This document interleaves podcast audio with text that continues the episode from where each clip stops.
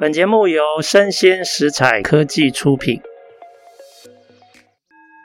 新创除了热血创意与活力，其他重点让长辈告诉你。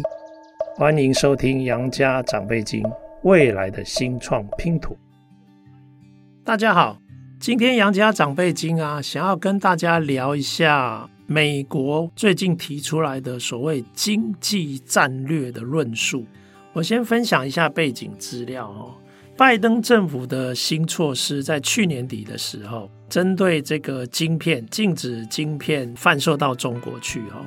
它禁止出口任何一定功能以上的晶片到中国，这里面包括禁止所有美国拥有公民身份或者是绿卡的持有者，或是美国的各类公司跟中国的企业。合作生产晶片，所以个人跟公司都不可以跟中国企业合作生产这个晶片。那另外哦，也禁止使用任何利用美国工具设备或软体生产而且出口这些先进的晶片到中国去。哦，所以它等于是全面要在这个半导体上面防堵中国。那很多人就主张说。其实有没有可能弄巧成拙？因为中国现在也有一定的资源能力，他们可以加速自己发展技术，而且这样的措施一颁布以后啊，你还要要求你的盟友，比如说欧洲的这些企业，还有日本的企业跟你配合哦。而且这个整体来说，对于二元化的这个对立，很多人到现在还是一直吵闹不休哈。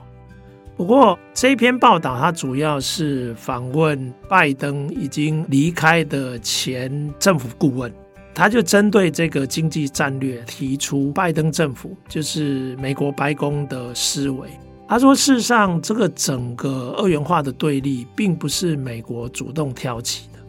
大家想想哦，中国在一九七九年开始进行经济开放改革。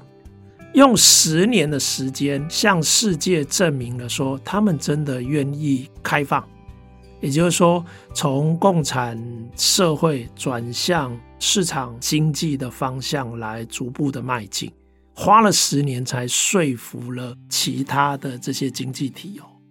所以到了这个一九九零年代就开始非常显著的这种外资就到中国去进行投资。包括那个时候，台商也大量的涌进中国的市场。其实这个并不是自然发生的，而是美国为首的这些欧美国家，他们乐见中国往这个方向发展。为什么？因为他们相信啊，所谓的和平演进，什么意思？就是你经济起来了，有钱了，你就自然而然就会民主了。他们当初是这样一直深信不疑的，啊，结果你看哦，一个十年，整个九零年代，中国摇身一变变成世界工厂，甚至两千年之后，它已经开始逐步超越了日本，成为世界第二大经济体。可是成为第二大经济体之后啊，开始慢慢就发现。诶，其实当初欧美社会期待的这些民主国家期待的，就是有了钱之后，经济富裕了，会走向民主。诶，这个期待好像没有达成，而且反而距离越来越远。啊，为什么？因为他们当初认为民间的用途跟军事的用途的这一类的技术，有可能可以区隔跟分流发展，但事实证明完全不然。中国的整个产业体系啊，它有办法有效的把军用的用途跟民间的用途融合在一起。想想看哦，美国现在每年半导体相关的销售到中国的金额是超过一千亿美元。这里面除了很多是民间的用途之外，也包括很多军事跟政府部门的用途，比如说北京的核子的应用。还有北京的数位监控的应用，对不对？所以啊，如果美国政府不加以限制的话，他根本已经不敢期待市场机制有办法来管理这样日益增高的国家安全风险。啊，然后他们也主张，美国政府现在也很清楚的知道，其实这个市场也没有所谓的公平竞争。比如说，欧美比较强调市场机制，可是中国政府用的是国家资本主义。所以，习近平上任之后，二零一二年，国家资本主义的路线越来越清楚明白。他几乎想要在所有的先进技术领域上取得绝对的优势，而并不是尊重市场比较利益的专业分工法则来共生。哦，那因为这一类的这种所谓专业分工的市场机制，它实际上并不存在。所以啊，美国现在深信，经济上啊，如果不设下所谓的经济护栏，很难确保未来不会失控，甚至造成整个全球的毁灭性的竞争。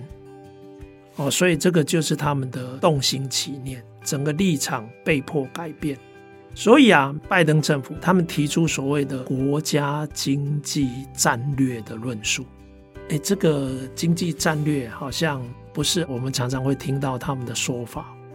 那他们现在的反省竟然主张，他说我们几百年来都在所谓的军事上面有我们自己的国家战略，为什么经济上却没有同样的投注心力？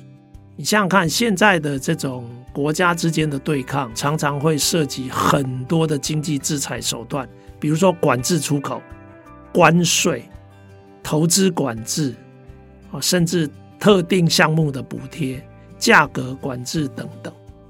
那这些手法都是在做国跟国之间的对抗跟竞争的。所以，美国政府主张，他们一定要有一套很明确的指导原则。怎么样不要滥用？怎么样不要让它过度使用？然后要有清楚透明的指导原则，让世界理解，也可以借此说服盟友来一起合作。所以，这整个经济战略的这个论述啊，它本身应该要有很清楚的一道准则。这道准则，它可以是一种指导的原则。比如说，我们希望这一套原则能够引导整个经济战略的工具能够被谨慎的使用，而且是以维护全球的和平安全为目标，而不是个别国家的商业利益。而且要确保这样的经济战略施作之后，它所得到的整体利益是高于它付出的代价，这样才能避免无谓的全球经济的冲击。并且要利用经济战略来促成最大化的盟友之间的协同合作，这样才能透过集体行动来达到共同的目标。甚至应该要有弹性的设计，能够让战略可以合理因应对抗国的这种比例来施作。比如说，你不应该杀鸡用牛刀，或者你不应该过度反应。所以也要确保它能够可持续执行。假如战略的竞争对手采取对抗的话，你要怎么样让它有办法持续运作下去？哦，所以这些经济战略的施作，一定要有很多配套。这个其实讲起来非常合乎逻辑。哦，其实这个前拜登政府的国家安全的官员他就有提到，他说执行上述的这些原则啊。其实要同步升级政府的整个评估效益的基础建设。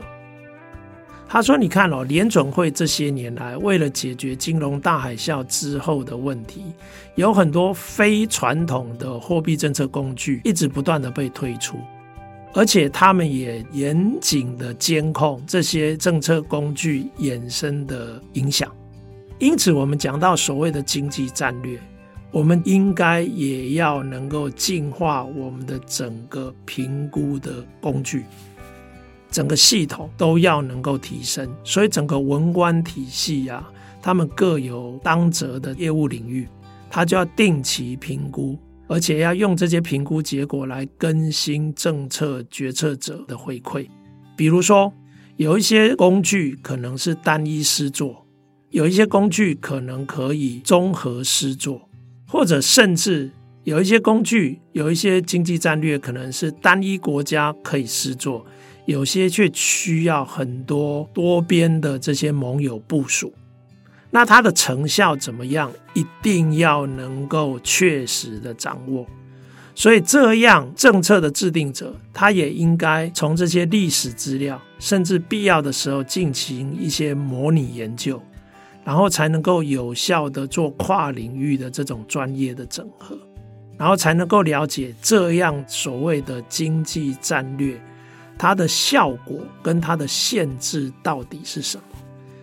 举例来讲，他们现在国内就是美国政府内部就有很大的呼声。